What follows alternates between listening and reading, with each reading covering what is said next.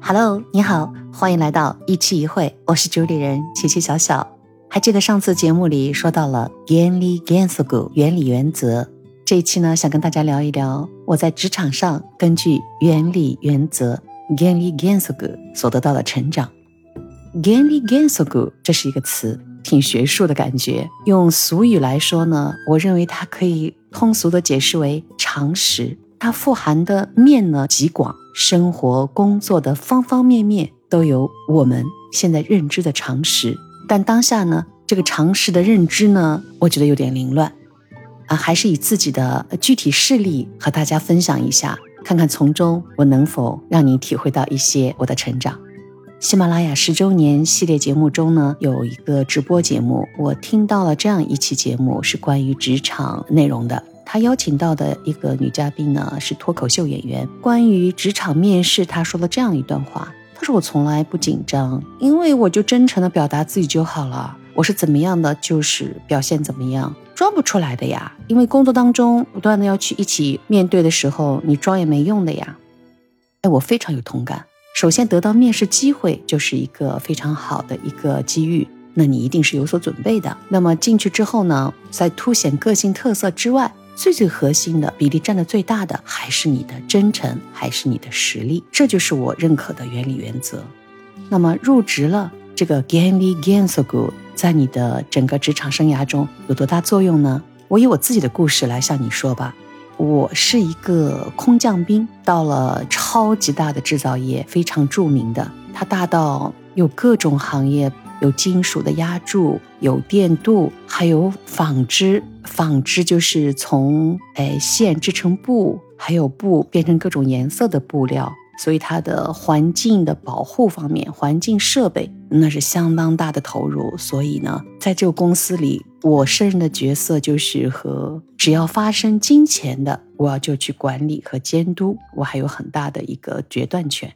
那我进了这个公司的时候，因为是空降兵，来自原有老员工的对我的抵触是非常大的。比方说，我们有一个迎新干部的那个酒会嘛，那那些比我老的、资历深的老员工们就会说：“知道大家晓得今朝的目标啥人？大家知道今天晚上的目标是谁？听得懂吗？就是明打明的针对你。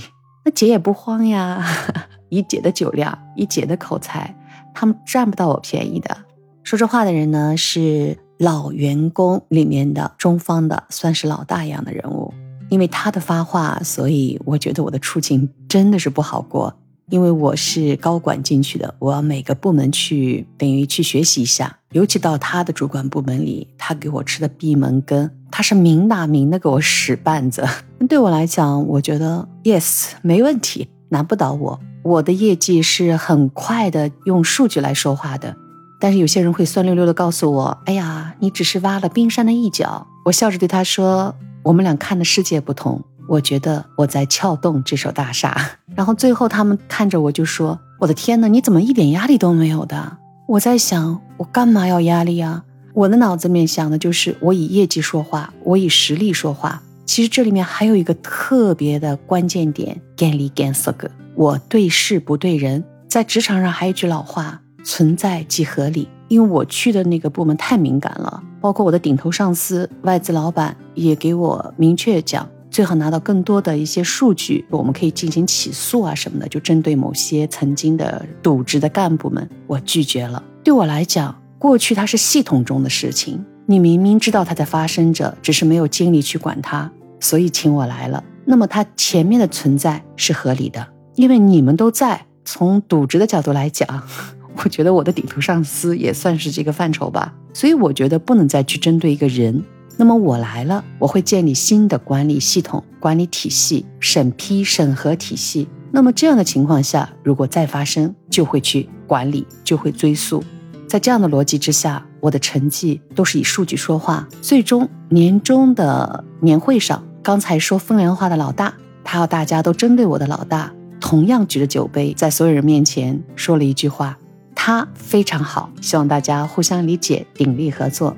所以这些，我觉得一个要点就是你真诚的去做事儿了，不针对某些人，不哗众取宠，按照原理原则。刚才说的就是一个存在即合理的一个关键要点之外呢，还有一个点，就是一开始提到的，我们那个企业是非常非常超大型的制造业。如果我武断的去切断很多的，比方说有问题的口子，我相信影响最大的还是企业，因为生产可能有些人的应激反应突发的停滞。或者是很多东西你没有应急预测都会停顿的话呢，那对生产是非常大的影响。那个老大呢，的确他是主管生产口子的，对他来讲，他觉得我的一个管理全部的步骤和程序呢，让它的生产没有起到丝毫的变化，而且我用数据说服了所有人，让他们跟着我的系统，一切用钱的地方逐渐的进行了过渡，我也得到了我们企业的上级领导或者中层干部的认可。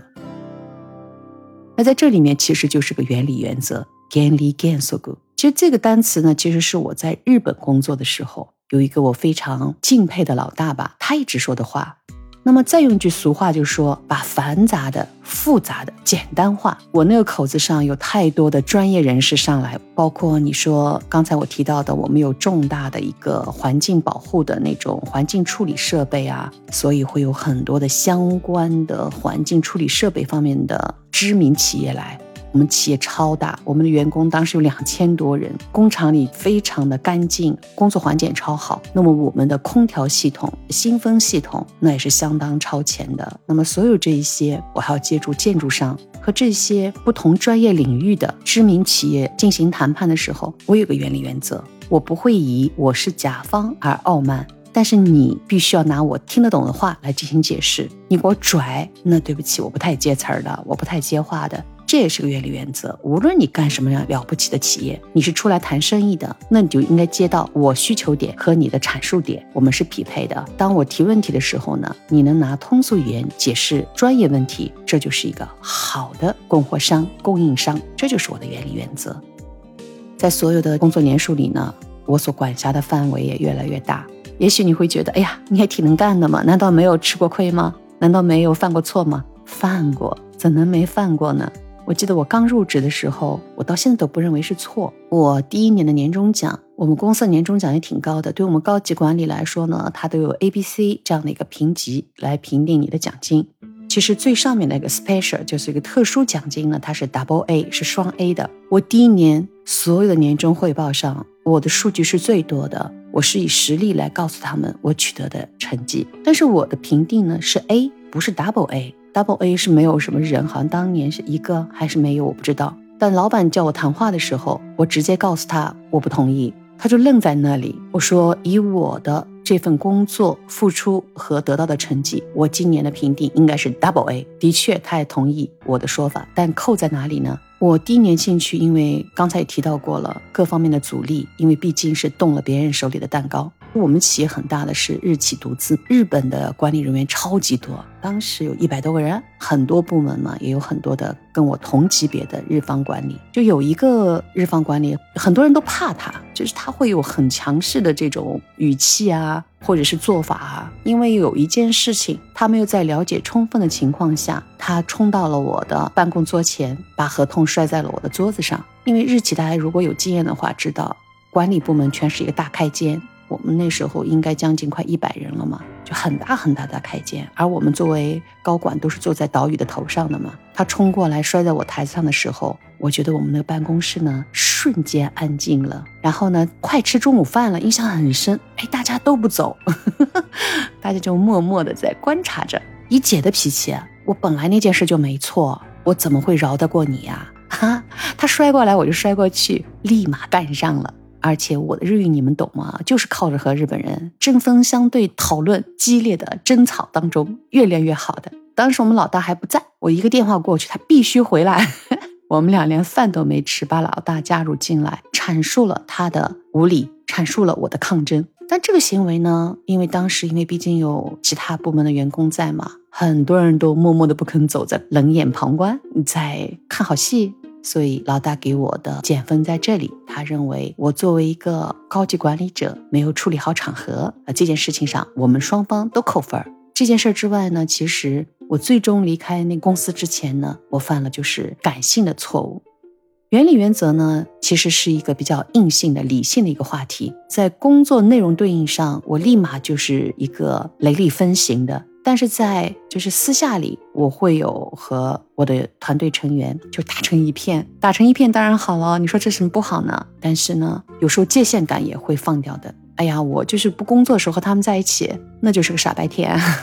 我很依赖他们对我的照顾的。界限一旦不明，可能自己对自己的管束也就少了。Gani Gansugu，在一个职场人来讲，我觉得它是基本。它是个常识性的对应范围，也就是说，通过你不断的社会经验的积累，这是必要的元素之一之外呢，任何事情你要懂得逻辑，要知道关键要素和辅助要素当中，你要会以主要、次要、急慢这样的一个不同的一个领域区域来划分它的轻重缓急。这是我工作上的唠唠叨叨也说了很多了，其实工作上有趣的事儿太多了，等我有空了和大家慢慢分享。